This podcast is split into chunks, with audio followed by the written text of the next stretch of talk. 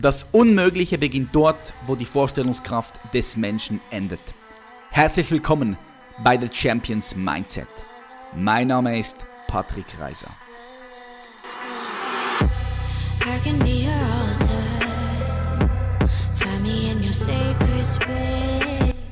Herzlich willkommen back, meine Freunde. Richtig, richtig cool, dass du heute wieder eingeschaltet hast und ich hoffe, es geht dir sehr, sehr gut. Heute sprechen wir mit Uwe von Grafenstein. Uwe von Grafenstein lebt in München, ist Jahrgang 1981, Ehemann, Papa und Unternehmer. Was bei ihm interessant ist, ist, er hat ganz viele verschiedene Dinge schon erfahren. Er war bereits mit 21 Jahren mit seiner ersten Firma Marktführer in Köln und hat danach seine zweite Firma innerhalb von nur 10 Jahren aus dem Nichts zu einem Multimillionen-Euro Unternehmen gemacht. Das hat er auch 2017 erfolgreich verkauft. Uwe war mit seiner Firma einer der Top 15 Fernsehproduzenten in ganz Deutschland, Österreich, Schweiz und hat mit Persönlichkeiten wie Sido, Joko und Klaas gearbeitet und sowohl den deutschen Fernsehpreis als auch den Grimme-Preis gewonnen.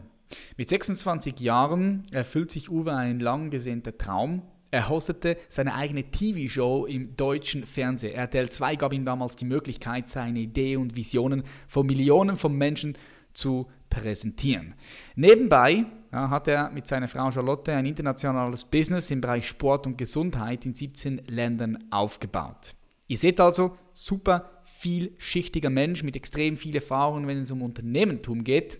Er ist ebenfalls auch als Investor und Mentor tätig. Ich würde sagen, wir steigen direkt ein. Es war ein cooles Gespräch mit, mit sehr viel Mehrwert, wo du hundertprozentig was mitnehmen kannst. Ich sage ganz herzlich willkommen, Uwe von Grafenstein. Uwe, herzlich willkommen in der Show. Hey, schön, dass ich da sein darf bei dir. Vielen Dank für die Einladung. Ja, äh, sehr, sehr gerne. Wie geht es dir? Mir geht es sehr gut, ehrlich gesagt. Äh, München hat heute das erste Mal wieder warmes Wetter, nachdem wir jetzt zwei Tage durchgeregnet waren. Und ähm, ich habe mich gestern Abend mit meinem Sohn gestritten, der ist sechs Jahre alt. Und wir hatten eine große Auseinandersetzung, weißt du, wenn so Papa und Sohn so ein kleines Machtkämpfchen haben. Mhm. Und das haben wir natürlich noch vorm zu Get zu Bett gehen wieder geklärt. Und heute Morgen waren wir wieder ein Herz und eine Seele. Und wenn man mit so viel Liebe aufwacht, du, dann, ähm, dann kann der Tag gar nicht schöner anfangen. Sehr schön, das freut mich, das freut mich mega. Du hast einen sechsjährigen Sohn, mhm. hast du gerade vorhin gesagt. Wie würdest du denn einem Sechsjährigen erklären, was du machst? Also ich war ja bis vor anderthalb Jahren äh, Fernsehproduzent ähm, und da war das ganz einfach. Da habe ich, Papa hat Filme gemacht. Das kann er sich vorstellen. Das schaut er sich auf YouTube an und so. Das kennt er. Jetzt berät Papa ja andere Menschen, wie sie auch nochmal sichtbarer und erfolgreicher werden und vielleicht ihre Firma so auf die nächste Stufe bringen. Mhm. Das versteht er aber auch, weil meine Frau und ich haben ja aus Spaß hier eine kleine Mini-Firma in München parallel gegründet. Eine Zauberschule für Kinder und Erwachsene. Weil von der mm. Zauberei komme ich her. Ja, das habe ich gelesen. Geil. Genau. Und da darf er natürlich immer mit. Also das ist was, wo wir ihn immer mitnehmen. Er ist bei jedem Kurs. Er versteht, wenn Mama zu Hause die Verwaltung und den Sales macht. Und er versteht, wenn Papa da vorne steht und anderen Leuten was beibringt. Also er sieht Papa immer in so einer Rolle. Papa steht immer vor anderen Leuten und bringt anderen Leuten was bei. Und ich, der kommt jetzt in die Schule und der hat auch überhaupt gar kein Problem im September, glaube ich, weil er sagt, mein Papa ist ja auch wie so ein Lehrer. Der zeigt immer anderen Leuten irgendwas. Manchmal, Zahlen, manchmal Business. Ist einfach total cool. Ich, ich probiere das so ganz bildlich alles zu machen. Ich bin so ein extrem visueller Mensch und ich glaube, er auch schon. Das ist cool. Ich denke, da lernst du auch ihm schon Unternehmertum. Ja? Du bringst ihm das eigentlich mit bei, also automatisch, nur weil, er nur bei dir ist. Guck, was du machst, ja. Du, wir hatten, ja, wir hatten ja, ich habe ja meine Firma verkauft und wir sind nach LA gezogen letztes Jahr, ne? Und waren ziemlich lange in Los Angeles. Und da waren wir dort, ich, ich musste da spontan, wir waren eigentlich nur im Urlaub da. Also wir haben eigentlich gesagt, Freizeit, kein Business, gar nichts. Dann wurde ich aber natürlich, wie der Zufall will, ist natürlich doch auf ein feines Event eingeladen und hatte keinen Anzug dabei. Also musste ich zu einem Schneider mir einen Anzug machen lassen. Nein. Und während der mich abgesteckt hat, irgendwo mitten in Downtown LA, sind so kleine Nadeln auf den Boden gefallen. Und der Oscar hat die aufgehoben und hat die zusammengesammelt und hat sie dem Herrn zurückgegeben. Und der Herr hat gesagt, du hast mir jetzt eine halbe Stunde meiner Arbeitszeit nach meinem offiziellen Arbeitsschluss gespart, wo ich den aus dem Teppich rausziehen muss, die Nadeln, und hat ihm fünf Dollar gegeben. So geil. Wir haben die fünf Dollar gerahmt, bei ihm aufgehängt und ich habe ihm erklärt, Oscar, du hast Geld bekommen, weil der ist zu mir gekommen und hat gesagt, warum hat der Mann mir Geld gegeben? Ich habe gesagt, weil du ihm ein Problem gelöst hast. Ja. Und das ist das Ding. Ich habe gesagt, wenn du anderen Menschen ein Problem löst, wirst du immer Geld verdienen. Und er war so, boom. Jetzt hängt es an der Wand. Sehr geil, sehr geil. Du warst in Los Angeles, bist wieder zurück nach Deutschland gezogen. Was war der Grund? Ja. Also wir, wir, wir, durften ja leider nicht da bleiben. Also das ist ah. ja, wir waren ja, wir haben kein Visum. Ne? Nein, noch, noch nicht. Wir arbeiten dran, aber wir wollen jetzt auch erstmal so, also unsere Homebase ist ja München. Ich musste nur raus. Ich musste nach diesen zehn Jahren Firma, ich musste mal andere Leute sehen, ich musste an, ich musste nach, irgendwie hatte ich mein Gefühl war, Los Angeles wird mich happy machen. Und so mhm. war es auch. Ich kannte es gar nicht. Wir sind einfach hin. Geile Stadt, einfach, geile Stadt. Ey, ey, unfassbare Stadt. Mhm. Also wirklich, wir haben direkt in Santa Monica gewohnt beim ersten Mal, beim zweiten Mal in Venice, direkt ja. vorne am, am, Muscle Beach. So, es ja, war einfach der Hammer, Mann. Und ähm, ja, ich habe dann irgendwie gegenüber vom, vom Golds Gym so ein Boxstudio, dann habe ich Boxunterricht genommen. Du, es war für mich, es ist der Hammer. Also es ist unsere Traumstadt und wir überlegen, wenn Oscar so die vierte Klasse hinter sich gebracht hat, also so in vier Jahren, dass wir dann vielleicht den Move machen. Wenn er zur Middle School muss, na, mal gucken, ob wir arbeiten dran. Aber es hat halt die ganze Familie geflasht. Das ist so ja. selten. Weißt du, sonst hast du irgendwie vielleicht eine Frau findet so lala, du selber bist verliebt in die Stadt und denkst dir so, wow, aber in dem Fall war es, wir waren einfach alle drei weggepustet von der Stadt. Mhm, das ist eine geile Stadt. Mega, mega City. Geile Energie, mhm. geile Leute, ganz viele Möglichkeiten zu tun, auch, auch um zu arbeiten, ganz viele Möglichkeiten, weil halt auch die richtigen Leute dort sind. Ja, und so geiles Essen. Unfassbar. Essen, unfassbar. Mann, Mann, Mann. Amerika sowieso unfassbares Essen. Crazy. Ja. Nice. Also als ich mir mein, deinen Lebenslauf mal durchgelesen habe, Uwe, da ist mir eines aufgefallen, du bist ein super vielseitiger Unternehmer. So würde ich dich jetzt beschreiben als ein vielseitiger Unternehmer, weil du hast Erfahrungen in verschiedenen Branchen, mhm. du hast Erfahrungen auch beim Verkauf von einem Unternehmen, mhm. du bist als Investor tätig. Mhm. Gab es in deinem Leben einen bestimmten Punkt, wo du dich bewusst dafür entschieden hast, als Unternehmer erfolgreich zu sein? Mm, ja, wie bewusst, das kann ich dir gar nicht sagen. Also ich bin ja aufgewachsen, also mein Papa ist ja weg, als wir vier waren. Also als ich vier war. Ne? Meine Mama hat uns alleine großgezogen, mich und meinen Bruder. Mhm. Das hat die fantastisch gemacht. Aber ich sag mal so, mein Papa war nicht so der zahlungskräftigste und deswegen war einfach nie Geld da. Weißt du, wenn alle in der Oberstufe irgendwie nach Australien Austauschjahr gemacht haben, ich habe es halt nicht gemacht. Und dann habe ich halt irgendwann die Zauberei kennengelernt. Und mit der habe ich ja, halt ja, gemerkt, ja, ich mit der kann ich halt was machen. Also mit der kann ich mich halt ausdrücken, da kriege ich Selbstbewusstsein, ich kriege Aufmerksamkeit und dann irgendwann habe ich gemerkt, mit 16, ich kriege damit auch Geld. Ich kann mhm. das machen, worauf ich total Bock habe. Ich verzaubere andere Leute, was ich sowieso mache, seit ich acht bin. Und jetzt zahlen die auch noch Geld dafür, weil ich bei Onkel Horst auf dem 60. Geburtstag oder weißt du, was ich meine, so auf dem Familienfest im Kindergarten auftrete. Und da habe ich da hat's Klick gemacht. Da war so ein Magic Moment, wo ich gedacht habe, guck mal, wie geil, ich kann da was. Ich habe da auch sau lange für geübt, also ich musste auch richtig gut erst drin werden. Ich mache es aber echt sau gerne und ich bekomme Geld dafür. Mhm. Und da habe ich mhm. gemerkt, mir kann nie wieder was passieren. Und auch bis heute sage ich aus Spaß zu meiner Frau, wenn alle Stricke reißen und wir mal bettelarm sind, dann stelle ich mich in die Münchner Innenstadt mit einem Hut und fange an zu zaubern, weil die Leute werden mir Geld geben. Hey, das ist geil. So, das ja. ist ein Magic Moment für mich. Ja. Und dann war ich ja wirklich so, habe ich ähm, Abi gemacht, habe dann in Köln den Zivildienst gemacht, in so einem Altenheim, war echt gut. Und danach habe ich überlegt, gehst du jetzt studieren oder arbeiten? oder machst du eine Ausbildung? Und ich hatte halt keinen Bock auf alles drei, also habe ich gedacht, ich mache jetzt eine Firma auf. Und zwar habe ich mhm. eine Zauberschule aufgemacht in Köln, war meine erste Firma mit 21 und da habe ich gemerkt, das ist mein Ding. Also unternehmerisch tätig sein, selber entscheiden, volle Verantwortung aber auch. Das mhm. ist leider so, ne? weißt ja selber, ist immer so die Downside. Und ähm, das hat dann aber so gut funktioniert, weil Harry Potter damals rauskam. Und dann hat das Ding war fünf Jahre lang ausgebucht. Ich hatte immer den neuen Film, das neue Buch, den neuen Film, das neue Buch, immer im Halbjahresrhythmus. Du, ich bin dann irgendwann nach LA, also eine, eine Zeit lang nach New York gegangen und habe meine Freunde die Zauberschule betreiben lassen. Auch das ein unternehmerisches Ding, was ich gemerkt habe, bam, ich kann Leute mir holen, ich mache die zu Zauberlehrern und ähm, kann dann in New York chillen. Das habe ich auch gemacht und das war eine unfassbare Erfahrung, also nicht da sein zu müssen. Ja, klar. Ja. Das war echt unglaublich, aber eben trotzdem halt noch die Verantwortung zu tragen. Okay, cool. Also schon sehr früh diesen unternehmerischen Geist entwickelt, ganz auf eine natürliche Art und Weise, was ich jetzt ein bisschen herausgehört habe, durch deine Passion, durch das, was du sowieso geliebt hast. Ähm, geil, spannend. Was hm. ist das, was du an der Tätigkeit am meisten liebst und wertschätzt von der Tätigkeit, die du machst, jetzt als Unternehmer, als Investor? Das, ich, ich bringe das so unter einen Hut, ja, Investor, mhm. Unternehmer, äh, Mentor für andere Unternehmen. Mhm. Was ist diese Tätigkeit, wo du sagst, das fasziniert mich, das liebe ich? Ich kann es dir ganz genau sagen. Also die, also die Start- und Wachstumsphase. Ich bin kein Typ für die, Ver für die Verwaltungsphase. Ich bin kein Controller. Ich, ich bin ja. nicht. Ich weiß das auch. Und ich weiß auch mittlerweile, es hat ein bisschen gedauert, aber ich weiß mittlerweile, dass ich an meinen Schwächen nicht groß arbeiten sollte, sondern dass ich mich auf meine Stärken fokussieren sollte. Klingt Gute alles so wie, ja, klingt so kalenderspruchartig, ist aber leider die Wahrheit. Mhm. Ähm, ja, also ich mag es halt wirklich so, eine Marke aufzusetzen eine Marke sichtbar zu machen, strategisch die Leute dahinter zu setzen, die Sales-Prozesse aufzusetzen. Und das ist das, was wir jetzt machen, eben mit, ähm, mit unserem Business. Und jetzt habe ich endlich den, den Geschäftspartner dazu kennenlernen dürfen, den Bernhard Karlhammer. Ich weiß nicht, ob du den kennst, der hat Kinoheld gegründet in Deutschland. Die hm, größte, hm, mir nichts. Ja, die größte Kinoticketing-Software. Die waren Marktführer hier und haben sich dann vom Weltmarktführer aufkaufen lassen. Und ähm, genau das machen wir gerade. Also wir zeigen Menschen, unser, unser, unser Slogan ist Geschichten, die verkaufen. Weil da, ich komme von den Geschichten und von der Bühne und von dem Storytelling und von der Strategie und er kommt vom Sales und von der Technologie und das ist jetzt echt so boom, also es umarmt sich jetzt und genau das lieben wir.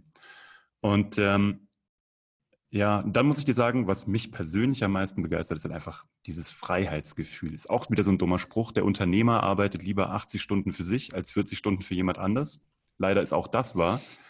Aber dieses Gefühl, weißt du, dieses Gefühl, dass am, mein Sohn hat am Mittwoch ähm, eine äh, Kinderarztuntersuchung, Routineuntersuchung. Du, ich bin der einzige Papa, der dabei ist. Mhm. Ich bin der, also jetzt nicht ganz der einzige, aber ich bin fast der einzige Papa, der morgens seinen Sohn. Ja, der, oder ich bringe Oskar morgens in den Kindergarten. Da sind nicht so viele Papas. Nachmittags zum Abholen schon mal gar nicht. Oder ähm, mit, am, am Wochenende irgendwie, keine Ahnung, in die, in die Trampolinhalle gehen. Ne? Da mhm. siehst du nicht viele Papas, die mit ihren Kindern auf irgendwelchen Trampolinen rumhüpfen.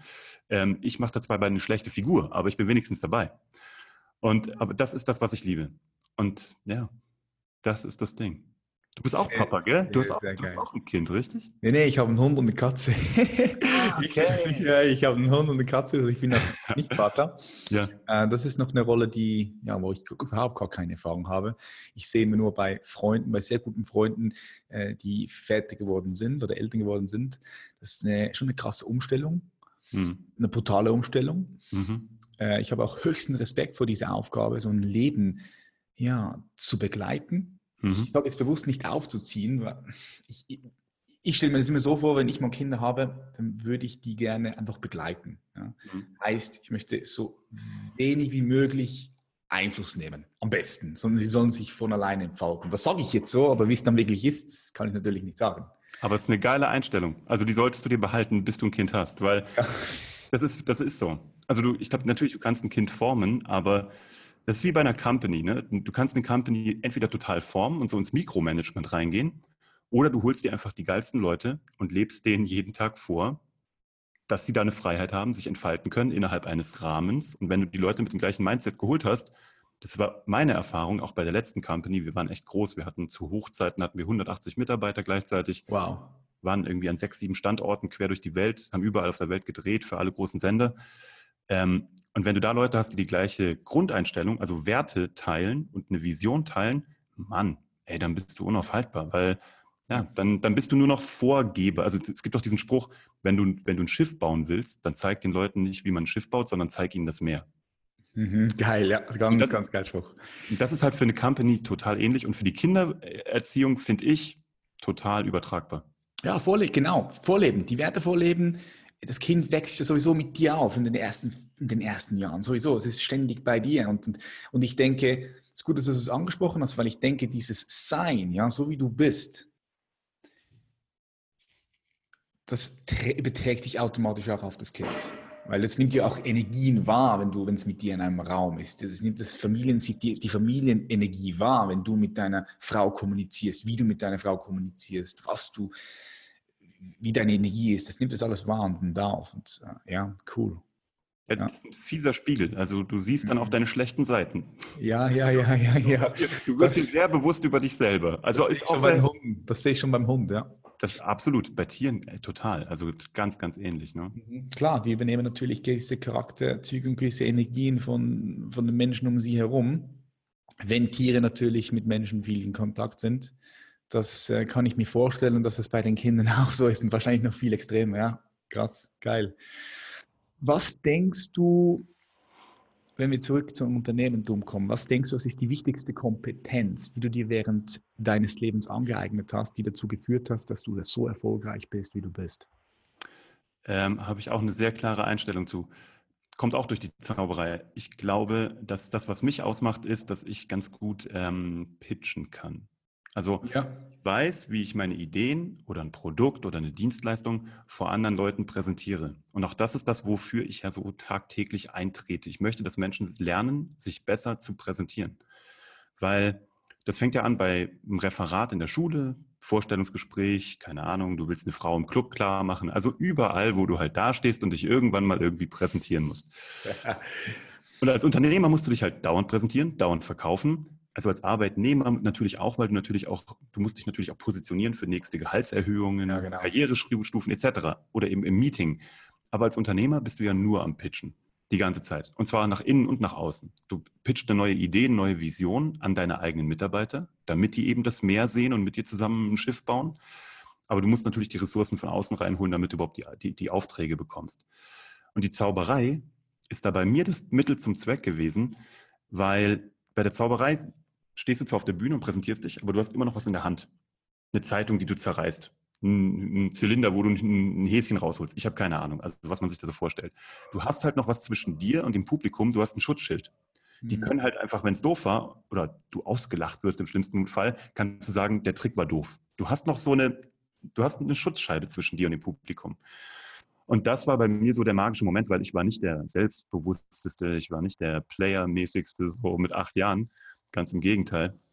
Aber ich habe mir das dann sukzessive aufbauen dürfen. Und dann habe ich halt mir immer wieder selber bewiesen, ja, ich kann das.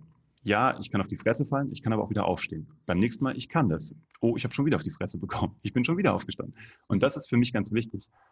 Und dann glaube ich, Neugier ist das andere, was mich vorantreibt. Also, ne, also ja, deswegen bin ich halt auch gerne, ich steige gerne in andere Companies mit ein, in Branchen, wo ich wenig Ahnung habe, weil ich glaube, dass ich halt mir sehr schnell ein gewisses, ausreichendes Wissen auf meine Festplatte da oben ziehen kann. Ich muss auch, ich habe auch gemerkt, ich muss gar nicht überall super tief drin sein. Ich bin gut, von oben so aus der Vogelperspektive drauf zu schauen und so Gewerke zusammenzufassen oder untereinander vielleicht auch zu koordinieren, die alle selber in ihrem eigenen Hamsterrad sind. Und ähm, je älter ich werde, merke ich, dass ähm, die Einstellung good enough reicht. Also du musst einfach schnell sein, du musst agil sein, du musst einfach viel ausprobieren. In meinem eigenen Podcast sage ich immer, du musst immer, ich, ich bin ein, ich, ich fühle mich wie ein Italiener, der ich nicht bin. Ich schmeiße immer so Spaghetti an die Wand, wie ein Italiener. Und die al dente sind, die bleiben kleben und auf die fokussiere ich mich. Und alle anderen dürfen ruhig runterfallen. Das ist überhaupt kein Problem. Das Problem ist nur, ich muss leider alle kochen. Das ist mein Investitionsgebaren und ich muss leider investieren und den ganzen Topf heiß machen und alle Spaghetti reinkippen. Aber ich fokussiere mich auf die zwei, drei, die an der Wand hängen bleiben. Geil, geile Analogie, ja. Du hast es angesprochen, Neugierde. Ich sehe das auch als extrem, extrem wichtig und ich sehe auch das Parallelen zu anderen Unternehmern, dass diese Neugier einfach da ist. Neugierde, etwas Neues aufzubauen, zu schauen, wie weit kannst du es bringen. Ähm, Neugierde auch auf neue Menschen zuzugehen, neue Menschen kennenzulernen. Weil wenn du ein Unternehmen gründest oder in ein Unternehmen investierst, viele Leute vergessen das, aber hinter einem Unternehmen stehen immer Menschen, ja, neue Möglichkeiten, diese neue Leute kennenzulernen, neu zu connecten, dein Netzwerk mit, mit, mit, mit, mit reinspielen, sodass mhm. wieder völlig neue Möglichkeiten kommen. Das ist ja auch super spannend. Du hast angesprochen, dass du eher der Typ bist, der gerne Sachen aufbaut, mhm. anstatt verwaltet. Mhm. Was denkst du ist ein ganz wichtiger Punkt oder eine wichtige Fähigkeit, die du mitbringen musst, um Unternehmen aufzubauen. Das ist vorhin angesprochen, Neugierde, aber in dieser Wachstumsphase, das ist ja das ist die entscheidendste Phase überhaupt. Wenn die Wachstumsphase nicht wirklich Momentum gewinnt, dann mhm. wird das Unternehmen zugrunde gehen. Und du weißt selbst, zehn Unternehmen, von zehn Unternehmen innerhalb von drei Jahren sind, glaube ich, noch acht dabei. Hm. oder acht. Und innerhalb maximal. Von zehn, maximal. Und innerhalb von zehn Jahren sind noch ein, ist noch ein Unternehmen da. Verrückt. So was, ja, ist verrückt, ist crazy. So was braucht es in dieser Anfangsphase, in dieser Wachstumsphase? Was bringst du da mit, mit, mit, mit rein, wenn du mit Leuten arbeitest, mit Unternehmen arbeitest? Hm. Also als allererstes bringe ich so ein bisschen diese Startup-Philosophie rein. Deswegen heißt das Ding ja auch Startup Hacks, was wir gerade machen. Wir machen ähm, oder wir, wir hauen den Leuten in den Kopf, egal ob sie jetzt Startupper sind oder schon etabliertes Unternehmen haben und mit Startup-Techniken auf die nächste Ebene wollen, wir hauen denen diese, diese, diese Strategien rein. Weil als Unternehmen, also als Startup hast du keine Kohle, du hast kein Marketing, du hast wenig Erfahrung, du hast noch kein eingespieltes Team. Was du hast, also man sagt das so wie bei einem, eine, eine, eine Frau wünscht sich einen 19-jährigen Liebhaber, weil der weiß nicht, was er macht, aber er macht es die ganze Nacht. So. Und genauso, genauso muss man sich so ein bisschen das Startup vorstellen. Die, sind, die haben keine Ahnung, was sie tun, aber sie rennen. Und ja. das, das, das ist das, was in jeder Wachstumsphase von egal welchem Unternehmen, ob du jetzt von Null anfängst oder ob du auf die nächste Ebene willst, ne? du musst halt schnell auf die Fresse fallen, du musst alles ausprobieren, wieder diese Spaghetti. Du musst gucken, dass der Cashflow reinkommt. Ich habe neulich diesen geilen Spruch gehört, Cashflow is more important than your mother. Soweit würde ich nicht gehen, aber es geht schon sehr nah ran tatsächlich. Ja, ohne Cashflow bist du am Arsch. Ja. Du brauchst Cashflow und zwar echtes Geld auf dem Konto. Nicht volle Auftragsbücher, das haben wir alles auch gehabt. Ne? Du kannst Millionen Auftragsbücher haben, aber du hast nicht einen Cent auf dem Konto drauf. Ne? Und dann fragt die Bank mal freundlich nach, was da los ist. Irgendwann fragen die ja nicht mehr so freundlich. Das mhm. ist das Ding. Du brauchst halt, du musst schnell umsetzen, du musst schnell testen. Deswegen liebe ich auch gerade so dieses Thema Online-Marketing, was für mich lange, lange Jahre gar nicht relevant war, wo ich, das glaube ich, mein schnellster Aufholpunkt in den letzten Jahren, wo ich mich auch nur mit Experten einfach da reingeballert habe, um dieses Thema zu nehmen, weil du halt genau da, du machst die A-B-Split-Tests, du guckst A-B. Und das musst du übertragen auf alles in deinem Unternehmen. Mhm. Guckst, wenn ich den so eine Person einstelle, so eine Person einstelle, wer kommt schneller zum Ziel? Wenn ich mit dem Kunden arbeite oder mit dem Kunden arbeite, wer kommt schneller zum Ziel? Ich habe, was wir sofort machen, Schritt eins, wenn wir in ein Unternehmen reingehen, ist, wir reduzieren die Kommunikationsspitze. Das heißt, die meisten Leute ja, gehen mit drei, vier, ja. fünf Produkten in den Markt. So, du hast aber als Startup weder die Kohle noch die Manpower, um drei, vier, fünf Produkte zu kommunizieren. Wir gehen auf ein Ding, eine Speerspitze, die spitz reingeht. Mhm. Die positionieren wir und lassen uns in eine Schublade reinlegen. Weil jeder hat auch so voll Schiss davor, in die Schublade gelegt zu werden. Ich denke mir, ist doch genial. Ich meine, bei dir kann man sagen, du bist der Fitnessmann, gell? Das ist nicht eine. Mehr, nicht mehr. Ich weiß. mehr, ja. Nein, genau. Aber weißt du, warum? Das, warum? Ich weiß. Aber ich bin so gestartet, ja. Ja, und darüber will ich gleich mit in unserem Podcast auch gerne sprechen, wenn du Aha. bei mir bist. Weil ich finde das nämlich ganz, ganz geil bei dir. Du bist ein Transformationsmensch. Und das ist das, was mich total interessiert. Du bist aber in dieser Schublade gestartet, aber das Ding ist, du hast in dieser Schublade viele Menschen glücklich gemacht. Und damit hast du bewiesen, du kannst ein Problem lösen. Ne? Was ich dir vorhin mit meinem Sohn erzählt habe, mit den Nadeln im Boden. Mhm. Denken sich die Leute, ey, der Reise, der Typ ist ein, Compet also ist ein Competition-Typ und der hat ganz viel gerissen und der war auf einem extremen Level. Warum sollte der nicht woanders auch genauso performen? Und das überträgt sich. Mhm. Weißt du, was ich meine? Und genau. genau. das machen wir. Wir lassen uns in eine Schublade reinstecken. Ich sage das den Leuten auch, geh mit einem Produkt, einer Positionierung spitz rein, befriedige die Leute in der Schublade und dann kannst du Cross- und Upselling machen, weil die dann wissen, Mann, der Typ hat mir mein Problem in dem und dem Bereich gelöst, also kann er das in einem anderen auch. Weißt du, weil der Proof schon da ist. Du bist nicht mehr kalter Markt, du bist schon warmer Markt. Mhm. Und dann geht es darum, einfach zu gucken, ganz schnell rauszufinden, was ist dieses Kernprodukt bei dir? Was ist diese Kerndienstleistung? Wo sehen die Leute dich? Und da dann auch hinzugehen und dem Markt zu folgen. Und dann zu gucken, dass der Cashflow schön aufrecht bleibt. So. Und ähm, dann Skalierung halt. Ne? Also dann zu gucken, wir wissen jetzt, was ist unser Kernprodukt? Wir haben den Cashflow drin. Wir können vielleicht sogar die Werbemaßnahmen aus dem Cashflow, ähm, ich sag mal, bootstrappen. Ich bin großer Fan von Bootstrapping. Habe ich noch nie gehört, dieser Ausdruck. Was ist das Bootstrapping? Bootstrapping ist, wenn du komplett aus, aus Eigenmitteln wächst. Ah, ja, ja, ja. Growing with the, with the, uh, with the growth, ja, ja. Exactly. Und das ist halt genau das Ding. Du nimmst dir halt nicht irgendwie einen Investor mit rein. Kann man auch alles machen. Ich bin besser gefahren bisher, sehr viel am Anfang selber zu behalten, wenn nicht sogar alles tatsächlich. Also ich hatte bei meiner letzten Company, haben wir die 50-50 gegründet, aber kein Geld von außen und dann mhm. lieber, lieber hinten raus halt den Kicker mitnehmen, indem du halt mehr hast. Kommt aber auch aufs Geschäftsmodell an. Wenn du ein technologisches Unternehmen bist, brauchst du Geld vorneweg, damit du deine, Invest deine, deine Innovationen machen kannst. Aber auch da, ähm, so viel wie möglich in-house, so viel wie möglich bootstrappen, geiles Team aufbauen und dann wirklich sehr schnell und effektiv mit schlauen Tools wachsen. So, und das machen wir. Da, so gehen wir rein. Und ähm, ja, mein Fable ist natürlich, ich liebe Content, ne? Ich meine, was soll ich dir sagen? Du bist ein Content-Monster, würde ich behaupten. Ja. Mit deinen, er ist unfassbar, Mann. Aber was die Leute. Start, ja. ja, aber es ist großartig. Ich bin ja erst, also mit meinem ganzen Content erst vor fünf Monaten gestartet, jetzt im Februar, ne? 2019. Ja. Ähm, aber ich mache es mit Leidenschaft und ich liebe es und ich habe ich hab Abrufzahlen, ich, ich also für mich, weißt du, ich bin ja No-Name. Ich bin weder Fame, mich gibt es auf Insta erst seit gefühlt anderthalb Jahren. Ich bin der absolute Spätzünder. Ich war in einer, ich war in einer anderen Welt halt. Ne? Ich war im Fernsehen ganz anders unterwegs. Ja, ja, ja, ganz anders, ja. Ja, und. Aber ähm, hast, du, hast, hast noch den Aufsprung, den Aufsprung rechtzeitig geschafft, oder? Hast gemerkt, da. Ja, ich war der Letzte. Langsam. Ich war der Letzte. Ja. Ich war so, ich, ich vergleiche mich immer so, ich war so der Typ irgendwie, ich bin da so rumgerannt und habe so gesagt, ey, da ist jetzt so ein heißes neues Ding, das heißt Instagram und alle so, mm, Uwe, seit drei Jahren ist das so, aber mach du nur, ne? Ja. Nee, aber was ich halt, was, was ich halt, wofür ich plädiere und was mir so wichtig ist, und das finde ich halt bei dir auch so geil, jeder redet davon, dass er residuales Einkommen haben will. Gell? Also jeder will passives Einkommen, bla bla bla. Ja. Das ganze Internet hat, will passives Einkommen. Stimmt. Interessant irgendwie, ne? Und das Geile ist aber, keiner macht residualen Content. Also keiner macht residuale Marketing-Systeme oder die wenigsten. Du tust es. Klar, ich liebe auch PPC und ganzes, das, das Ganze zu kicken mit, mit, mit Paid Advertising. Das finde ich großartig. Ich nutze das jeden Tag. Mhm. Aber was mein passiver Content tut, jeden Tag, jede Nacht, ähm, diese, ich habe seit vier Monaten irgendwie gefühlte 75.000 geguckte Minuten auf YouTube. Also nicht Klicks, sondern echte geguckte Minuten. Ich denke mir, ich, ich, rechne das ja noch in meine Fernsehwelt zurück und denke mir, ja, ja. dafür hätte ich ein Vermögen ausgeben. Also ich hätte im Leben nicht so viel Geld machen können, wie das gekostet hätte. Klar. Und das ist der Knaller, was dieser Podcast tut. Ähm, und das ist eben das Ding. Die wenigsten wissen aber, wie sie Content Marketing nachher eben auch monetarisieren. Also die wenigsten, also die, die meisten machen Shishi, machen Content, machen Storytelling, bla bla bla, aber sie verkaufen nicht am Ende des Tages. Und das ist die Herausforderung. Und das ist genau die Herausforderung, die ich jeden Tag, also die Herausforderung, die ich jeden Tag annehme und mit meinen Kunden gucke, wie kriege ich diesen Content, den ihr da alle draußen habt und so, wie kriegen wir den am Ende monetarisiert? Boom, verkauft. Und das ist das Geile. Und das ist das, was ich, das ist halt, da, das, da, da bin ich competition driven. Das liebe ich sehr. Mhm, geil, geil.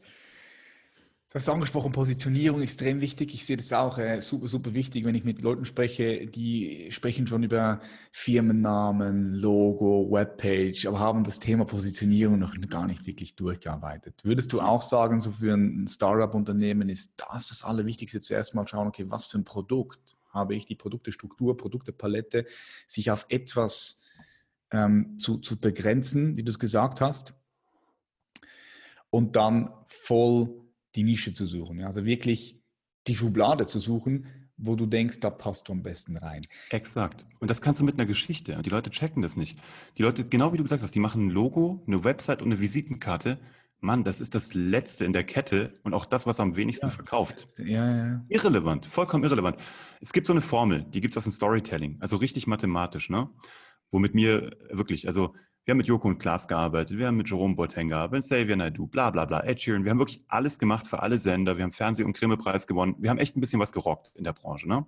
Und alles basiert auf einer eigentlich zwölfstufigen Formel, die heißt die Heldenreise. Gibt super mhm. geile Bücher dazu. Ja, aber sehr komplex. Ne? Deswegen, es gibt eine vierstufige Formel. Und die gebe ich jedem Unternehmer mit und die baller ich ihm in den Kopf. Und ich fange mit keinem an zu arbeiten, bis wir die nicht gemeinsam ausgefüllt haben.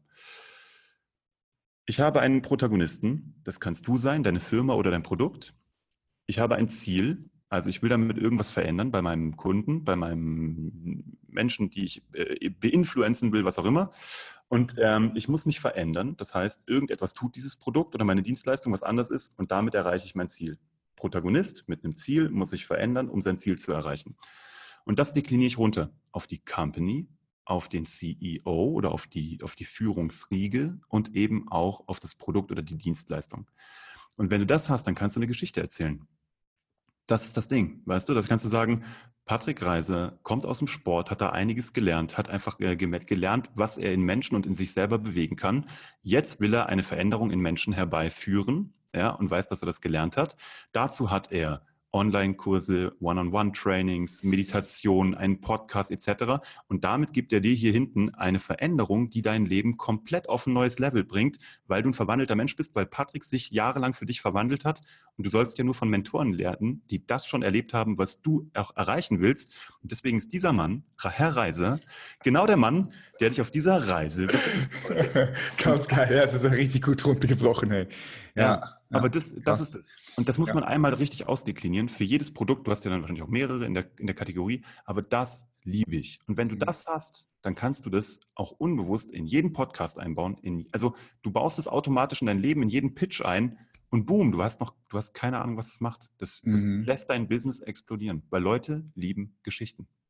Mega geil, richtig guter Mehrwert da schon für die Zuhörerinnen und Zuhörer, für all die Leute, die spielen mit der Idee, mal ein Unternehmen aufzubauen oder auch Leute, die Unternehmen bereits Unternehmen haben, ein Produkt haben. Ich fand es immer super schwierig, diese Positionierung, weil ja, du kennst es selbst. Du möchtest am liebsten alles anbieten, du möchtest am liebsten jedem helfen mhm. und dann setzt du dich mit der Positionierung auseinander. Und das heißt dann, okay, wenn du jedem hilfst, dann hilfst du keinem. Ja? Also wenn, wenn, wenn, du, wenn, du, wenn du für jeden den Zugang hast, am Ende des Tages kauft niemand bei dir, sondern du musst dich wirklich spitz platzieren. Hm, wie gehst du da vor, wenn jemand ganz, wenn, wenn jemand, wenn jemand, sagen wir, sagen wir beispielsweise Coaches, ja, Coach mhm. ist gerade momentan am Boomen. Mhm. So, da gibt es Coaches, ähm, die sind gut in Angstzustände zu bekämpfen. Mhm. Es gibt Coaches, die sorgen für mehr Klarheit. Mhm. Coaches Unternehmen, für Unternehmensskalierung beispielsweise. Jetzt jemand macht alles. Jemand möchte alles gerne anbieten. Was mhm. so einem Menschen? Ja, also ich sage ihm, dass er, wenn er das angehen möchte, wird er durch einen der schmerzhaftesten Prozesse seines Lebens gehen werden. Das ist einfach so. Und bei dem, was du gerade gesagt hast, wäre ich ein solcher Angstcoach, würde ich sagen, ich bin der Coach, der dich von Arachnophobie befreit, von der Angst vor Spinnen. So, mhm. ich bin der Typ und überleg mal, wie viele Leute da draußen haben Angst vor Spinnen. Mann, jeder zweite, wahrscheinlich mehr. Stell dir mal vor, du würdest nur allein den deutschsprachigen Markt 100 Millionen Menschen, Deutschland, Österreich, Schweiz, ja, von denen sind vielleicht 60 Millionen zahlungskräftig und jeder zweite hat Angst vor Spinnen. Stell mal vor, du bist der Dude, der den einen Online-Kurs reinballert, irgendwie mit, mit Fernhypnose, keine Ahnung, da drehen sich Kreise auf dem Bildschirm, ich weiß es nicht. Und übrigens, das könnt ihr alle mitschreiben, ich gebe die Rechte hiermit offiziell frei. Also wer das machen möchte, ihr dürft gerne der Arachnophobie-Coach sein. Ich brauche auch keine äh, Tantieme. Also das ist ein Geschenk. Mhm. Aber stell mir vor, das Ding ist jetzt irgendwie online und du bist der Typ, der die Leute vor Spinnenangst befreit. Kaboom. Brauchst du keine Sorgen mehr machen machst du bis an deinen Rest deines Lebens kein, äh, keinen schlechten Tag mehr. Aber es ist halt echt ätzend, weil ich, ich weiß das selber. Wir, also bei uns mit der Fernsehproduktionsfirma, wir sind gestartet damals ähm, in einem Markt, wo jeder gesagt hat, der Markt ist voll, er ist saturiert, es gibt die großen Big Player, ihr habt keine Geld im, im Hintergrund, ihr seid No-Names. Mhm. Ja, eine super schwierige Branche, wo du Ja, Horror. Ja. Das Ding ist halt, zu dem Zeitpunkt gab es auch noch keine Streaming-Dienste. Netflix gab es alles noch nicht. Das heißt, du hattest nur 24 Stunden auf allen Sendern, sieben Tage die Woche. Mehr Programmfläche, also es gibt nicht mehr Programmfläche. Auch mhm. Internet-Television war da noch nicht groß. Das kam dann erst. Später haben wir auch für Netflix und so produziert, also ganz fett, aber das war der Start. Und wir haben überlegt, wie zur Hölle sollen wir in den Markt reinkommen? Und da haben wir überlegt, weißt du was, was wir gut können, ist versteckte Kamera. Und wir waren die Jungs, die versteckte Kamera gemacht haben. Für die ersten drei Jahre. Mit ah. Joko und Klaas eine versteckte Kamerashow. Ähm, Geil. Whatever. Also, wenn du, wenn du eine geile versteckte Kamera haben wolltest, bist du zu uns gekommen. Dann waren wir die ersten drei Jahre später, die sich eine Drohne gekauft haben. Damals noch so eine Phantom, die wir per Hand umgebaut haben. Ganz dreckig, waren aber die ersten, die dann nur noch diese Drone-Shots drin hatten. Und alle sind zu uns gekommen und gesagt, boah, wir wollen so geile, so, so Luftaufnahmen. Habt ihr dafür einen Helikopter genommen? Und wir immer so, mm, nein, kein Helikopter. Geil, ja. Wir hätten aber sagen sollen, dann hätten wir mehr Geld bekommen. Nee, aber, ja, aber das war das Ding. Und dann sind wir halt, dann haben wir so ein Ding gemacht, das war Sido geht wählen. Sido hat die Bundestagswahl erklärt. 2009 zur Bundestagswahl und hat irgendwie Frank-Walter Steinmeier getroffen, mit Frau Künast übers Kiffen geredet. Und da haben wir gemerkt, okay, jetzt haben wir unser Ding gefunden. Wir machen so Produkte, die keiner erwartet, wo so zwei Wertgegensätze sind, also Bundestagswahl Deutschland, Sido, der damals noch ja. so, ne, keine Ahnung, Maske und so und Gangster-Rap. Und äh, haben die halt zusammengeführt. Und da haben wir uns da positioniert. Aber das hätte nicht funktioniert, wenn wir gesagt hätten, wir können Quizshow, Game Show, Comedy Show, Re Reportage, Film, wir können auch diese Anschreiformate am Nachmittag. Wir hätten das zwar wahrscheinlich alles gekonnt oder uns die richtigen Leute einkaufen können, aber wir wären am Markt nie durchgedrungen. Deswegen erst versteckte Kamera, dann diese Luftshots und dann Dinge, die so weird sind, dass du sie nie zusammen nutzen würdest. Und dafür haben wir dann lustigerweise auch für solche Formate haben wir später Comedy-Preis, Fernsehpreis, Grimme-Preis. Das wurde honoriert. Mhm. Geil, sehr, sehr geil. Ähm, wenn du dich mal positioniert hast, dann hast du eben noch die Möglichkeit, breiter zu gehen, was du vorhin gesagt hast. Aber zuerst mal wirklich spitz, mhm. äh, super, super wichtig für all die Leute, die das Gefühl haben, hm, das ist nicht wirklich das, was, was, was, was du fühlst. Weil ich weiß, du möchtest gerne alles anbieten, wenn du auch, wenn du diese Kompetenz hast, aber nichtsdestotrotz super wichtig, dass du dich limitier, limitierst. Am Anfang limitieren, um dann kommunikativ, das sage ich immer dazu, weil die Leute haben echt Schmerz damit, weil sie wollen ihre Produkte nicht aufgeben. Und das sollen sie ja auch gar nicht. Ja, genau. Mir geht es nur um, also das ist ja das gleiche Denken wie früher. Früher hatten alle eine Website mit 20 Untermenüs, heute haben alle eine Landingpage mit mhm. einem Button drauf gefühlt. Ne? Du sollst nur eine Aktion ausführen. Und so muss man denken. Du darfst auch deine Website nachher haben, ne? die darfst du haben, aber bewerben über eine PPC-Kampagne oder über was auch immer, eine Link-Kampagne, würdest du nur eine Landingpage, nicht deine Hauptwebsite. Und genauso muss man denken, du behältst deine Produkte, aber kommunikativ gehst du in gewisse Marktsegmente nur mit dieser einen Positionierung rein. Punkt. Sehr, sehr schön erklärt. Gibt es irgendwas, Uwe, was du im Nachhinein anders machen würdest? Aufgrund von all dem, was du jetzt gelernt hast und erfahren hast, was würdest du so deinem jüngeren, sagen wir mal, 23-jährigen jüngeren Ich beibringen? Mhm. Ja, mitten in den Anfangsphasen vom Unternehmertum? Was würdest du ihm mitgeben? Also, wenn ich jetzt zurückreisen könnte und mich da treffen könnte, würde ich sagen, Digga, chill mal ein bisschen. Also im Sinne von, hab keine Angst. Also ich habe halt echt, also ich hatte zwar früh diese Einstellung mit, ich könnte mich auf die Straße stellen und zaubern, aber ich komme natürlich aus einem Haushalt, wo einfach nicht viel Kohle war. Ich musste alles bei Null aufbauen. Das hat natürlich geprägt, machen wir uns nichts vor. Also ähm, ja, da ist natürlich die ein oder andere Existenzangst nicht ganz von der Hand zu weisen. Ne? Und auch wenn es finanziell nachher mal bombastisch läuft, was es ja alles tut und tat und über die Jahre fantastisch gelaufen ist. Aber so ein bisschen diese, dieses kleine Stimmchen, was sagt, uiuiui, du könntest morgen unter der, unter der Brücke schlafen, bla bla, ähm, das kriegst du nicht ganz weg.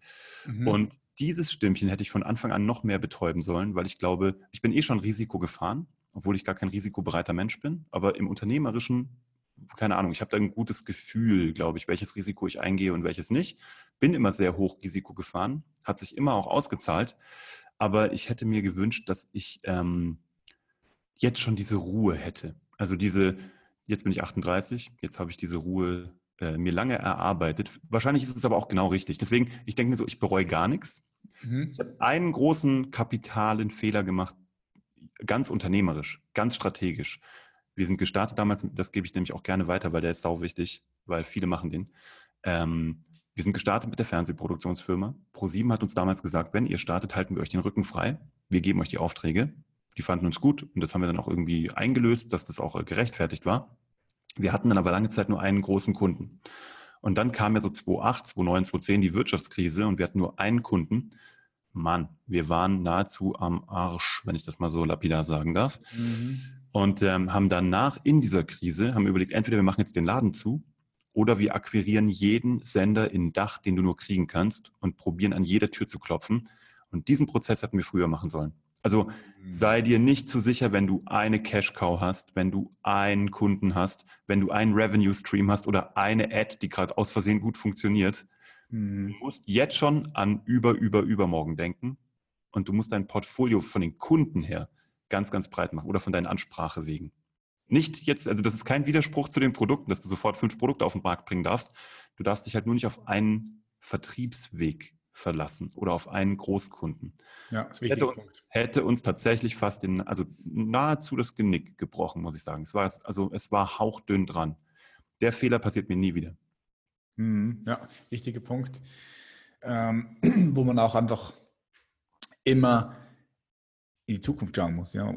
Als Unternehmer sowieso. Langfristig planen, schauen, was für Möglichkeiten gibt es noch. Ja. Ich sage, zufrieden zu sein, ist gut, ja, aber mit der aktuellen Situation nie zufrieden zu sein und dann immer mhm. zu schauen, okay, was, was geht noch, ja. Super genau. Tipp. Ich habe ein bisschen herausgehört, dass du sehr kreativ bist. Hm. Würdest du dich als eher ein kreativer Mensch bezeichnen? Ja, schon, oder? Hm. Ja, absolut. Also bei mir ist Gott sei Dank, ähm, also Kreativität trifft bei mir auf Strategie, weniger auf dieses verwalterisch Controlling, Zahlentechnische tatsächlich. Also ich mag äh, in Form gegossene Kreativität. Also ich mag Dinge, und das habe ich auch beim, das habe ich als Fernsehproduzent so geliebt. Du hast eine bekloppte Idee. Du hast eine Idee, ähm, keine Ahnung, äh, Joko und Klaas gehen auf die Straße und machen ein äh, Quiz mit Menschen, die gar nicht wissen, dass es ein Quiz ist. Die stellen ihnen einfach Fragen auf der Straße und sagen, ey, du Patrick, sag mal ganz kurz, Deutschland, äh, wie viele Bundesländer haben die gleich nochmal? Und du sagst 16. Ah ja, genau, richtig. Und unten ist ein kleiner Counter, der macht Bing, 50 Euro gewonnen. Und erst nach fünf Runden sagen wir dir, ey Patrick, gute Antworten. Du hast drei richtig, das heißt, du hast dreimal 50 gewonnen, 150 Euro für dich. Das hier war nämlich eine Quizshow und da ist eine Kamera, da ist eine Kamera und da hinten auch. Die war nur versteckt, deswegen hast du sie nicht gesehen. So, und das dann aus so einer weirde Idee, dann zu sagen, boah, stell mal vor, wir würden ein Konzept machen, wir würden damit zu ProSieben gehen und die würden das machen. Und kaboom, das Ding ist durch die Decke gegangen, zwei, drei Staffeln lang. Sowas liebe ich. Also du nimmst so bekloppte Geistesblitze, du bewertest nichts, Du schmeißt es in den Topf, du rührst rum und dann baust du ein Konzept daraus. Und aus Gedanken wird Papier, wird ein Produkt, wird Geld. Das liebe ich. Das ist Kreativität. Wenn sie halt so, ich bin schon auch verkaufsgetrieben. Also ich liebe es, wenn hinten, ja, wenn messbare und monetäre Ergebnisse bei rumkommen. Das ist das Geile. Mhm. Sehr, sehr geil, wie du jetzt diesen Prozess beschrieben hast. Was denkst du, führt dazu, dass du so kreativ bist? Gibt es gewisse Rituale, die du machst, um kreativ zu sein? Oder bist du einfach von Natur aus sehr kreativ? Wie würdest du das den Zuhörerinnen oder Zuhörern beschreiben? Ähm, ich glaube, ich bin sehr visuell veranlagt. Ne? Also deswegen, deswegen die Zauberei, das ist so mein Ding, da komme ich her. Ähm, ich kann nicht zeichnen, so gar nicht. Ich mhm. ähm, bin sau, also ich bin fast null musisch, gar nicht, aber ich kann mir Dinge vorstellen. Ich bin visuell. Also so klassisch wie ein Regisseur vielleicht denken würde. Ich sehe Dinge, ich kann Dinge kontrollieren also, oder zusammentun, damit sie irgendwie komponiert sind.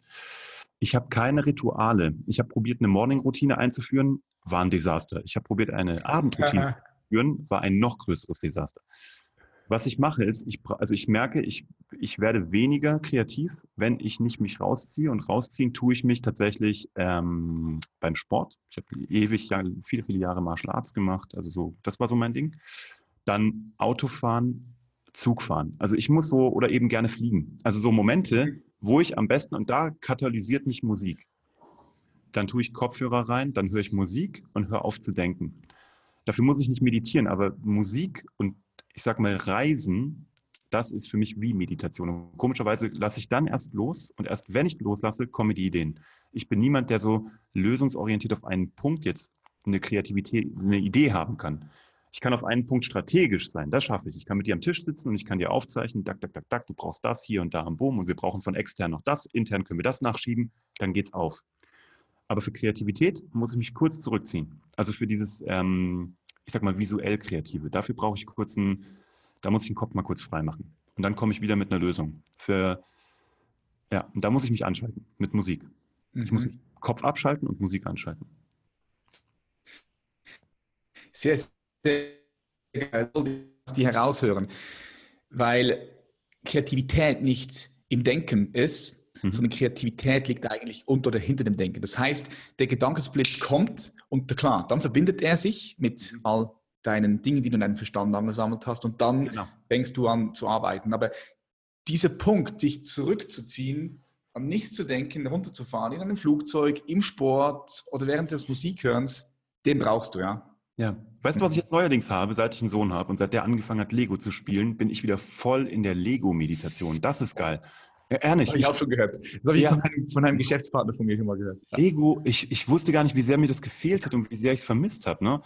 Das, weil du baust, du fängst mal an, du setzt drei Steine zusammen, du hast noch keine Ahnung, was du da machst. So, und dann irgendwann merkst du, oh krass, ein Jet geworden. Oh krass, ist ein Ritterburg geworden. Weißt du, oder so, ein U-Boot. Und das ist geil. Und dabei schalte ich genauso ab. Also je, ich äh, hoffe, dass mein Sohn noch sehr lange mit Lego spielt, weil so lange kann ich noch. nice, nice. So, was mich noch interessiert, Uwe, gibt es bei dir Menschen, die dich inspirieren? Menschen, wo du sagst, hey, mit dem würde ich jetzt gerne mal ein Abendessen verbringen. Hm. Ja, zu Abendessen gehen. Also klar, ich bin Zauberkünstler und deswegen so für mich. David Copperfield. Mann, David Copperfield. Ich durfte ihn schon treffen. Geil. Ich durfte ihn schon treffen in Los Angeles. Äh, ich bin jetzt Geil. Mitglied seit einem halben Jahr bin ich Mitglied in der renommiertesten Zaubervereinigung der Welt im Magic Castle in Hollywood.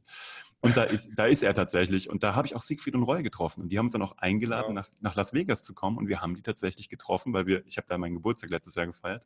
Und wow. da durften wir dort eine Tigergehegeführung von Siegfried bekommen. Und für mich boom, ich war weg. So, das ist das eine. Also flasht mich komplett. Für ein Abendessen mit David Copperfield, ich würde morden. So. ähm, dann, ich, auch da, ne, ich bin der letzte Gary Vaynerchuk Spätzünder, den man auf diesem Planeten findet. Auch da war ich so, boah, krass, es gibt Gary Vaynerchuk und alle so, mm, ja, seit fünf Jahren kennen wir den. Und ich so, äh, okay, ich noch nicht. So, ich habe Gary Vaynerchuk vor anderthalb Jahren erst in meinem Leben kennengelernt. So. Mhm. Das Ding ist nur, jeder sagt, er kennt ja Gary Vaynerchuk und die Strategien, ja, ja, Content Model und so. Lustigerweise mhm. macht es aber keiner. Keiner ja. setzt es um. Ich mache seit fünf Monaten wie so ein kleiner Fanboy genau das und habe Ergebnisse. Na, ich bin da auch ganz offen. Ich bin da so. Ja, ist geil, ist geil. Ich bin da so ein Fanboy. Ich renne da und denke mir so, Gary. Gary geile, geile, geile Typ. Mann, der geil. kann auch ultra nerven so, aber er macht halt so viel richtig. Und ich denke mir, Ergebnisse also weißt du, beim, beim, beim Arzt sagt man doch, wer heilt, hat recht. Und so, wer umsetzt, hat recht. Klar. Und ich mache einfach genau das, mit dem, was ich vorher schon gelernt habe, mit dem, was ich als, als Massenkommunikator im Fernsehen gemacht habe. Und es funktioniert halt wie geschnitten Brot. Monetär, Lustfaktor, Spaßfaktor, Interaktionsfaktor mit Menschen. So Leute, dass du jetzt in mein Leben gekommen bist, Mann, vor vier Monaten gab es weder meinen Podcast noch irgendwas. Jetzt habe ich dich heute kennenlernen dürfen, das erste Mal vis-à-vis. -vis. So, das ist für mich ein Geschenk so. Mhm. Und Gary Vaynerchuk mal auf ein Abendessen zu treffen, wäre nicht das Schlechteste in meinem Leben. Geil, ja. Gary Vaynerchuk hängt da bei mir an, äh, an einem Poster. Ich habe da ganz viele verschiedene Leute hingeklebt, die mich inspirieren. Gary Vaynerchuk ist Geil. davon. Gary. vielen Dank, vielen Dank, Gary. Nein, aber das Ding ist doch, schau mal, ich meine, was, wie, das ist doch das, was ich will. Ich will Impact. So, ne? Also, keine Ahnung, ich bin jetzt 38, ich komme die zweite, Jahr, die zweite Lebenshälfte so. Ich will jetzt noch nicht sagen, ich bin in der Midlife-Crisis. Toi, toi, toi, noch nicht. So, nein, aber. Muss gar nicht mehr kommen. Nee, ich, ich, ich bin auch sehr immun, ehrlich gesagt. Ich bin auch sehr, die wäre auch schon da gewesen. Mhm. Ähm, aber ich will Impact. So, ich sehe, dass ich welchen Impact ich haben kann. So, also es ist halt also Impact im Sinne von, ich will jetzt auch nicht Guru sein. Ich sage auch zu jedem Mann, das, was ich hier rede, ich, was weiß ich schon. Ne? Ich bin auch nur ein, ein, ein Furz im Universum. Von daher, ich denke mir nur, wenn, wenn ich jemanden anticke dadurch und jemand kann es auch vielleicht auch einfach ablehnen, was ich erzähle, ist auch gut. Auch eine Ablehnung wäre eine Hammerreaktion und wäre super, also wäre super influenced sozusagen. Ne? Mhm. Aber das ist das Ding. Ich habe halt einfach Lust. Ähm, ach man, wenn ich nur einen so ein bisschen antippen kann, der dann sagt, ach guck mal, dieser eine Gedanke, da habe ich irgendwas umgesetzt, boom, gab es eine Kettenreaktion. Wie geil ist das denn? Wirklich dann easy. Bin ich sehr happy. Love it, love it.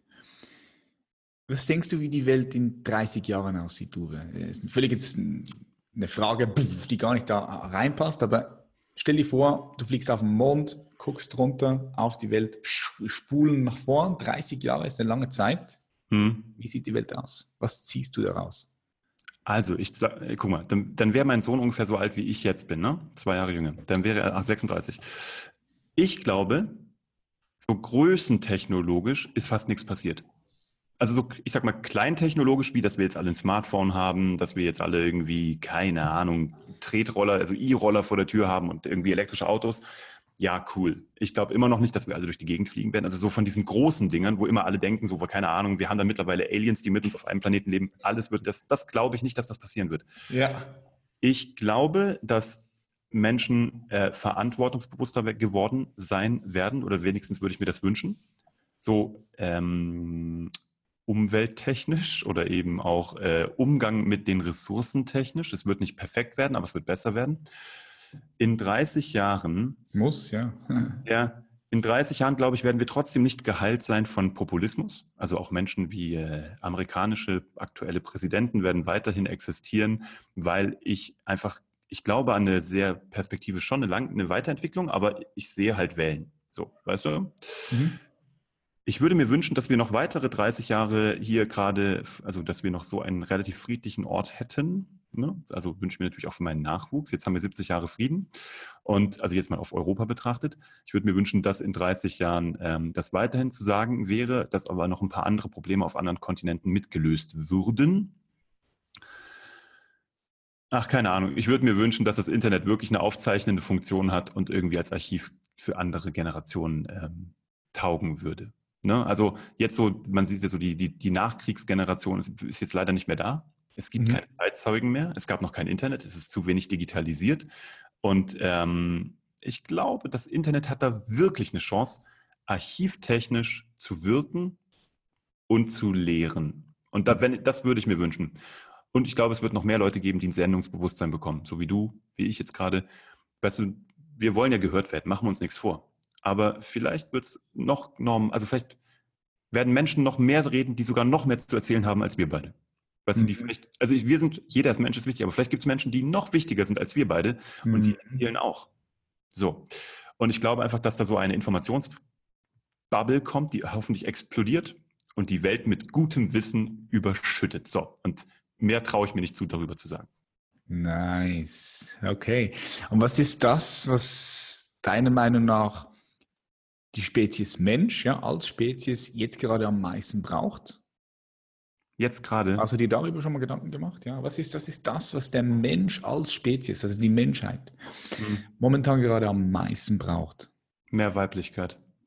Mehr Weiblichkeit. Was verstehst du darunter unter Weiblichkeit? Wie zeigt sich das? Äh, ja, äh, mehr Raison, weniger, weniger Testosteron, weniger dicke Eier gerade. Ähm, Ja, nein, wirklich. Also ich glaube, dass dieser Planet ähm, noch mehr gute Frauen braucht, beziehungsweise Männer, die Frauen äh, noch mehr sein lassen, so und noch mehr Männer, die Frauen noch mehr schätzen, so. Das wäre, glaube ich, sehr wichtig. Und ich glaube, es bräuchte jetzt mittlerweile, es braucht ein paar, also es braucht, ist es schon feministisch, wenn man das sagt, es braucht Frauen mit dickeren Eiern. Ich würde am liebsten jede Frau packen und schütteln und ihr sagen, nein, du brauchst keinen Kurs mehr machen. Du kannst es einfach schon. Du brauchst kein Zertifikat. Mach's einfach. Ich habe so viele auch Leute, Kunden, die sagen, also Kundinnen, die sagen, ich mache jetzt noch die und die Ausbildung, weil wenn ich das Zertifikat habe, dann kann ich auch rausgehen an den Markt und ich ja, sage, Mann, ja, ja. du weißt jetzt schon so viel mehr als jeder verdammte Mann da draußen und als 90 Prozent deiner Mitkonkurrentinnen. Geh raus, Mann. Mach's einfach. Ich will manchmal, ich will Frauen packen und schütteln und sagen, du bist so gut, jetzt zeig's endlich mal. Und ich glaube, dass das dem Planeten am allerbesten tun würde. Stand heute. Mhm. Kann ich auch un unterschreiben. Ich bin auch der Meinung, dass es definitiv beide Energien braucht, die weibliche sowie auch die, die männliche. Es muss eine gute Balance sein. War lange Zeit hier auf dieser Welt nicht so. Aber ich denke vor allem auch durch unser Zeitalter jetzt, das heißt, durch das Frauen immer mehr und mehr in die in die Unternehmen kommen, auch in gute Positionen kommen, automatisch wird sich das wieder ein bisschen ausgleichen. Weißt du, ich, ich denke, der Grund, warum Frauen hauptsächlich, hauptsächlich nicht so in unternehmerischen Spitzen tätig waren, ganz mhm. früh auch noch, war einfach aus diesem Grund, weil, weil Muskelmasse damals noch gebraucht wurde. Weißt du, Kraft mhm. noch vor der Industrialisierung. Ja, absolut. Und jetzt, wenn Maschinen Muskelkraft übernehmen können, dann logischerweise die Konsequenz ist, dass immer mehr und mehr Frauen auch rauskommen, rausgehen können. Ja. Weil es darum geht. So, ne? genau. Aber es geht eben auch um Empathie, es geht um, um Führungsskills. Mhm. Und wir haben halt. Definitiv. Es geht um, also ich, ich habe es ja auch gesehen, einfach bei der Einstellung. Ne? Also wir haben da, ich glaube, so, was auch immer, irgendwie, wie viele Leute wieder, also unfassbar viele Menschen durch unsere Firma in zehn Jahren geschleust. Ne? Und ähm, ganz fantastisch waren da Frauen, so muss ich ganz ehrlich sagen. Also in, sowohl als Kommunikatoren, als auch als Führungspersönlichkeit, als auch als Kreativmotor. Ähm, und dann, wenn man Frauen sozusagen dann noch die Freiheit gegeben hat und gesagt hat, du pass auf, du kannst es von zu Hause machen, ist mir doch wurscht, wann du es machst. Hauptsache die Deadline wird eingehalten. Du, wir hatten Ergebnisse. Es war unfassbar. Und da habe ich auch gesehen in der Wirtschaftswelt, Frauen sind so ein unfassbarer Faktor. Also am besten, man wird Steve Jobs gesagt, so, wenn ich mir gute Leute hole, sollte ich die noch auf gar keinen Fall reinreden, weil sonst hätte ich sie ja nicht eingekauft. Äh, einfach nur Frauen reinholen, so einfach groß werden lassen oder sie direkt gründen lassen. Hey, das ist ein unfassbarer Wirtschaftsfaktor, der da noch nicht so richtig gehoben ist. Ja, ja. Oder von, noch, noch, noch, genau, ja, genau. Eine geile Ressource, das trifft es auf den Punkt. Ja, Unfassbar. Ja. Sehe ich auch so. Geil. Das ist meine letzte Frage, die ich an dich habe, Uwe. Mhm. Stelle ich all meinen Gästen. Mhm. Stell dir vor, du könntest ein Werbeplakat designen. Mhm. Das war so, wie du gerne es haben möchtest, ja, als der kreative Kopf mit einem geilen Spruch, mit einem geilen Slogan. Dieses Werbeplakat ist überall zu sehen, in Wien, Berlin, Hamburg, äh, hier im Dach, aber auch international, Tokio, mhm. Hongkong, Brasilien, überall. So mhm. was klatscht dort drauf? Wie designst du dieses Werbeplakat mit was für einem Slogan? Muss es zwangsläufig für mich sein oder kann es auch für irgendeine Idee sein? Spielt gar keine Rolle. So, du hast diese Möglichkeit, Okay, ähm, pass auf. Ja? Der Spruch, der mich am meisten geprägt hat, meiner Oma sei Dank. Ärgere dich nur über Dinge, über die du dich noch in fünf Jahren ärgern würdest. Punkt. Weiße Schrift auf blauem Untergrund. Weiße Schrift auf blauem, okay, geil, kannst du mir vorstellen, ja. Das war's. Und dann gerne übersetzen an alle Sprachen, dahinter einfach nur ein Punkt, kein Ausrufezeichen, nur ein Punkt. So. Und dann ab dafür und äh, es braucht auch keinen kein Link, kein gar nichts. Einfach nur da. Ganz geil. Love it. Uwe von Grafenstein. Herzlichen Dank, dass du heute hier warst. Jetzt Dank für all die Zuhörerinnen und Zuhörer, die sagen, hey, cooler Typ, den Uwe, möchte ich ja mal ein bisschen abchecken. Du bist ja jetzt auch auf den Socials unterwegs. Wo können die Leute dich finden? Also gesammelt alles auf äh, uwe von grafenstein.de. Ansonsten auf jeder Plattform, gerade unterwegs, Podcast heißt Hashtag Happylist, aber äh, Uwe von Grafenstein sammelt alles. Ähm, das, was wir machen mit der Beratung für Unternehmen, das findest du unter startuphacks.de, das, was ich mit dem Bernhard zusammen mache. Ja, aber whatever. Google ist dein Freund. Einfach eingeben. Du kommst auf irgendwas, kommst du von mir, hoffentlich auf irgendwas, was dich da draußen anspricht.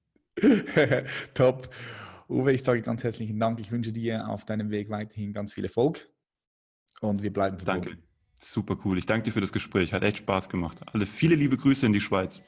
Danke dir. Bye bye. Tschüss. Ciao. Herzlichen Dank, dass du hier bis zum Schluss wieder dabei gewesen bist. Ich weiß, unsere Podcast-Folgen und Interviews gehen immer etwas länger als die normalen Interviews auf anderen Podcasts. Darum, es ist wirklich geil, wenn du immer bis zum Schluss dran bleibst, weil das zeigt, dass deine Aufmerksamkeit höher ist als die eines Goldfisches. weil die eines Goldfisches ist 5 Sekunden tatsächlich. Und die meisten Menschen haben eine geringere Aufmerksamkeitsspanne als die von einem Goldfisch. Stelle das mal vor. Wenn du sagst, du möchtest mehr von mir erfahren, mehr Content von mir konsumieren, dann würde ich mich freuen, wenn du mich abonnierst auf YouTube, auf Instagram. Ich würde mich auch freuen, wenn du diese Podcast-Folge über Instagram teilst mit deinen Freunden, mit deiner Familie, weil was du feierst, können auch deine Freunde feiern. Gleichzeitig bringt es natürlich auch den Podcast weiter nach vorn. Des Weiteren freue ich mich, wenn du eine positive Nachricht hinterlassen würdest hier auf iTunes. Das bringt ebenfalls den Podcast weiter nach vorn. Ich sage ganz herzlichen Dank, dass es dich gibt und ich freue mich auf die nächste Episode. Bis bald. Peace.